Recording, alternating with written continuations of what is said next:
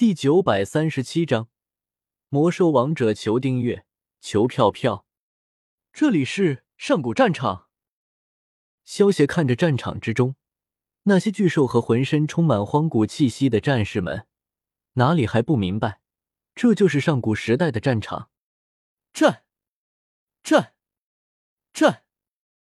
就在这个时候，萧协的身体发出一阵怒吼声。然后不受萧协控制的动了起来，手持白骨长棍，朝着巨兽群之中冲了过去。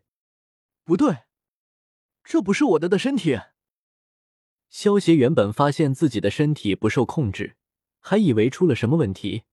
可是当萧协仔细感受了一下之后，发现这根不是自己的身体，或者说萧协现在只是以意识的形态存在，这种样子。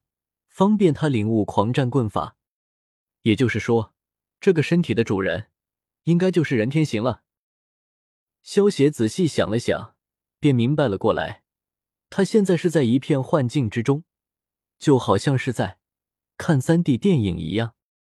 只不过这种情况比起电影更加的真实，因为萧协能够清晰的感受到任天行心中的强大战意。萧协知道了。这是一处幻境之后，索性也就不再理会其他，专心体悟起了任天行的战斗经验。砰，砰，砰！虽然两米高的任天行，在那些高达数百米的巨兽面前，看上去就如同一只蚂蚁一般，但是当任天行挥出手中长棍的时候，每一棍都会将一头巨兽打成一团肉泥。任天行所过之处。必然会有一头巨兽随之陨落，而随着兽血愈深，任天行心中的战意也越发高涨，手中的动作也越发的狠辣无情。这一场战争持续了十一天的时间，当最后一头巨兽被任天行轰杀之后，战争终于结束了。整个战场之中是数不尽的尸体。光是死在任天行手中的巨兽，就达到了一百多万头，便可以想象这场大战的残酷。萧协以任天行的视角作为旁观者，随着任天行的战斗，心中的战意也是不断的升腾。最后，随着战争的停止，心中的战意也开始渐渐趋于平和。在这场大战之中，萧协也领悟到了。狂战棍法真正的精髓，狂战棍法是由任天行在上古大战之中领悟出来的。他并没有具体的招式，他更加注重的是使用者一往无前的气势，以及越战越猛的滔天战意。只要萧协能够将战意融入到棍法之中，那么他使出来的每一棍便都是狂战棍法。呼。萧协缓缓睁开双眼，眼中闪过一道金光，吐出一口尺长的白气，将身上散发出来的战意渐渐收敛了起来。主人，你醒了。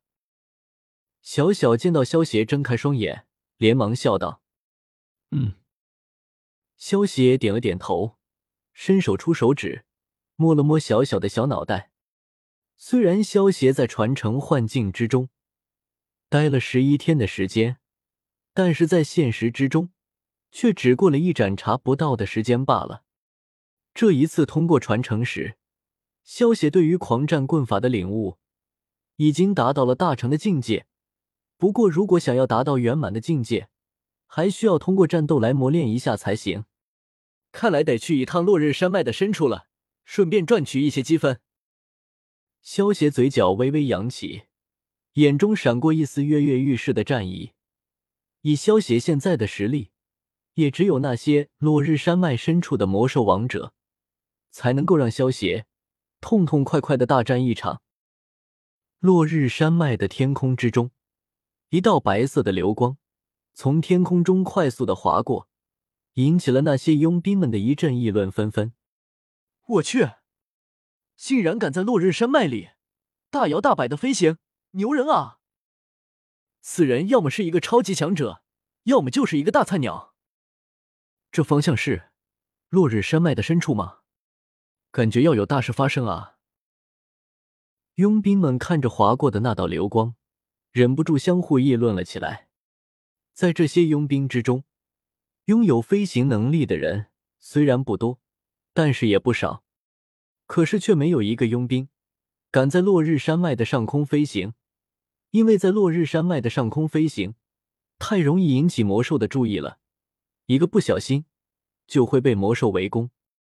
而且，如果不小心闯入了某只强大的魔兽领地之中，恐怕会死无葬身之地。敢在落日山脉的天空之中肆意飞行的人，要么就是有非常强大的实力，要么就是刚出茅庐的愣头青。萧协自然不知道自己在天空之中飞行引起的骚乱，他正在寻找魔兽王者的位置呢。以萧协现在的感知力，想要寻找一个魔兽王者还是很容易的。毕竟那些圣域级别的魔兽，他们可不会收敛自己的威压。在这些圣域魔兽的领地，方圆数百里的范围内，通常都不会存在其他的低级魔兽的。找到你了。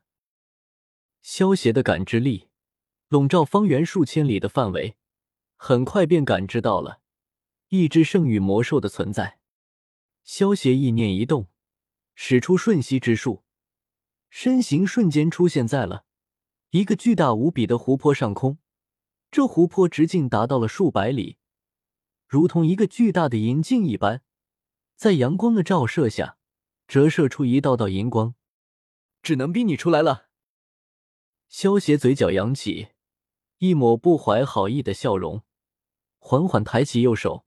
对准下方的湖泊，萧邪话落，一团黑色的能量瞬间在萧邪的指尖快速凝聚，形成了一个直径数米的尾兽玉。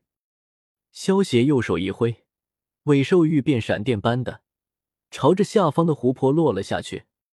轰！尾兽玉射入湖面之后，先是微微一静，随即猛然爆开，掀起了一阵高达百米的巨浪。吼！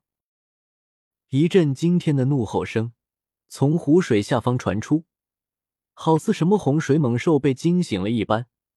下一刻，整个湖泊都开始翻滚了起来，湖泊的岸边竟然开始结成了一层薄冰。